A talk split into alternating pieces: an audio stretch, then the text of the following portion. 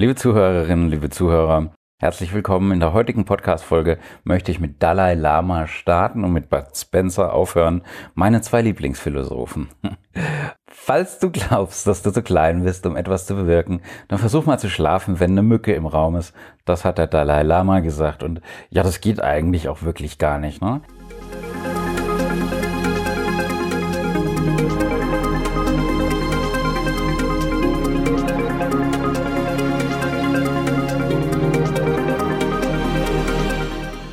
Es geht heute um einen ganz fiesen Cocktail, einen Cocktail, der schlimmer nicht sein könnte, ein Cocktail, der zu Schwellungen führt, der zu starkem Juckreiz führt, der zu geröteten Quaddeln führt.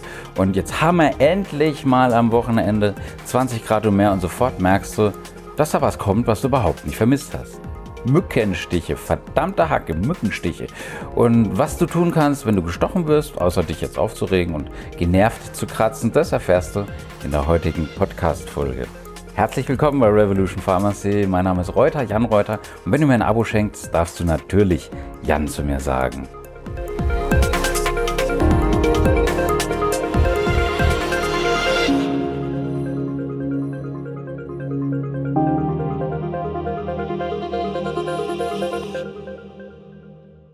Es sind übrigens die Mückenweibchen, die uns hier besonders nerven, weil die brauchen Nährstoffe und Proteine, damit die nach der Befruchtung überhaupt ihre Eier legen können. Und die Nährstoffe, die klauen die sich beim Wirt, also bei uns ja, aus unserem Blut. Und wenn dich jetzt so ein Viech piekst, so ein Mückenweibchen, dann bekommst du so eine Art Injektion mit Speichel. Das wird dir injiziert und das wirkt so ein bisschen anästhesierend, aber es enthält unter anderem auch Antikoagulantien. Und dieser verdammte Cocktail, das ist das, was dich, was mich jeden Sommer dann eben in den Wahnsinn treibt. Und die Viecher, die kommen übrigens, weil die uns riechen können. Die werden über den Geruchssinn, also olfaktorisch angezogen und ganz besonders interessant, die stehen besonders doll auf CO2. Welche Möglichkeiten sich jetzt hier bieten, um das selbst in der Selbstmedikation hinzubekommen, es sei denn, es kommt natürlich zu schweren Komplikationen, wo du bitte immer sofort den Arzt aufsuchst oder im Zweifelsfall hier auch viel zu früh lieber die 112 äh, anrufst. Nochmal die wichtigsten Tipps komplett und kompakt am Ende von der Podcast-Folge. Welche pflanzlichen äh, Wirkstoffe sind gut, welche chemischen sind gut. Ich werde aber auch kurz über Homöopathie sprechen, weil es jeden Tag im Moment bei uns in der Apotheke vor Ort ein großes Thema ist, gerade eben bei den Mückenstichen und all das erfährst du in den nächsten wenigen Minuten. Aber liebe Freunde der Sonne, mal Butter bei die Fische, wenn du jetzt schubartig schnelles, hohes Fieber bekommst, schwankendes Fieber, wenn es zu Ausfällen kommt, Ausfallerscheinungen, neurologischen Ausfallerscheinungen, starke Schwellungen, Schmerzen, Blutungen, Krampfanfälle, dann rufst du sofort die 112. Allergiker, die sowas schon mal gehabt haben, die haben in dem Fall dann hoffentlich ihren Adrenalinpen mit dabei und dann gibt es dann so bestimmte Notfallsets bestehend aus einer Flasche Cortisonsaft, eben diese Adrenalinspritze, die nicht immer so leicht zu bekommen ist, übrigens beides auch verschreibungspflichtig und dann eben noch die so bekannten Dimentidenmalia-Tropfen, nennt man auch Phenistil. Ähm, by the way, äh, diese Podcast-Folge ist nicht gesponsert, aber diese drei Sachen, eben diesen äh, Celestonesaft oder Celestaminsaft, eben diesen Adrenalinpen und diese Phenestyltropfen, das ist das, was diese starken Allergiker eigentlich in der Regel immer bei sich führen müssen oder sollten. Ähm, ich habe dazu auch am 8. Juni vor ziemlich genau einem Jahr eine Podcast-Folge gemacht über Wespen und über Bienenstiche und da geht's dann tatsächlich auch nochmal um die Notfälle und äh, nochmal ganz konkrete Handlungsanweisungen, die könnte sehr, sehr wertvoll für dich und deine Freunde sein. Ja, und im Moment sind wir es ja gewohnt, uns ständig zu desinfizieren. Und so eine Desinfektion von der Einstichstelle mit, mit einem Wunddesinfektionsspray, das ist natürlich auch auf jeden Fall sinnvoll und angezeigt. Ja, und jetzt rede ich kurz ein bisschen über Homöopathie, weil gerade junge Mütter oft homöopathischen Support hier möchten. Ähm, gerade die jungen Mütter kommen dann eben zu mir als in Anführungsstrichen, naja, middle-aged man oder als jungen Vater. Und ich möchte dann natürlich trotzdem, wenn, wenn ich denn darf, wenn die Mutter das gestattet, die Einstichstelle sehen, damit ich zumindest mal einschätzen kann, ist das ein Notfall oder nicht. Und dann weiß ich, geht's Richtung Arzt oder nicht. Und dann ähm, empfehle ich dann und wann auch gerne mal was Homöopathisches. Wenn es rot ist, heiß ist und wenn Kühlung hilft, sehr, sehr gerne Apis oder ein Kombinationspräparat, Apis belladonna. Ansonsten kommen noch Urtica, also die Brennnesseln in homöopathischer Form in Frage, Ledum und in manchen Fällen dann auch Cantaris. Cantaris, das ist übrigens die spanische Fliege, die hilft dann, wenn äh, Wärme auf der Einstichstelle hilft. Das soll es auch geben.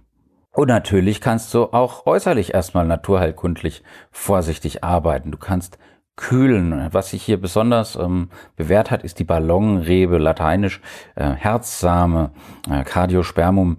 Dann Natürlich auch Arnika oder Gewürznelkenöl hat sich besonders bewährt. Aber wenn die Stellen jetzt aufgekratzt sind dann und ein bisschen wund, ne, dann solltest du tunlichst vermeiden, sowas äh, einfach aufzutragen. Der Vorteil von so einem Gewürznelkenöl neben seinem Geruch, das stelle ich natürlich in Frage, riecht jetzt nicht so lecker.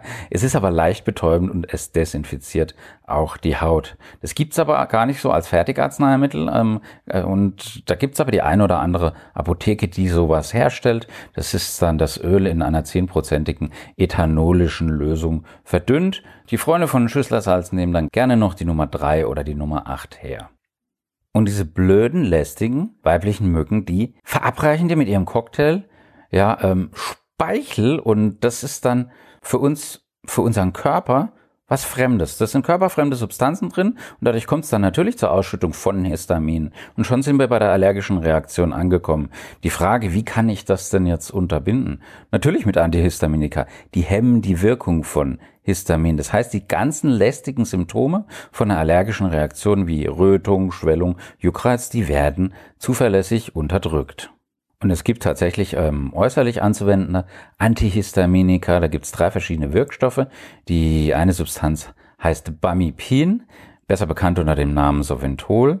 Dann gibt es das Dimentiden, besser bekannt als Phenestil. Und dann gibt es noch das Tripelennamin, das äh, kennst du vielleicht vom Azaronstift. Keine dieser drei Firmen hat diesen Podcast gesponsert. Alle drei Präparate sind mehr oder weniger zu empfehlen. Und nun das nochmal zu unterstreichen, diese ähm, äußerlich anzuwendenden Antihistaminika, die nimmt man natürlich auch nicht in großen Mengen, weil wenn du das dann wie so eine Bodylotion verwendest, dann kommt es natürlich auch zu äh, Nebenwirkungen wie Müdigkeit oder Unruhe oder zum beiden. Wenn du es allerdings nur lokal äh, begrenzt aufträgst, dann ist es natürlich sehr gut verträglich und dann kannst du es auch ruhig dreimal am Tag schmieren, manchmal auch öfters. In Schwangerschaft und Stillzeit hier bitte immer noch Arzt und Apotheker fragen. Und natürlich müssen wir auch über das böse, böse Cortison sprechen.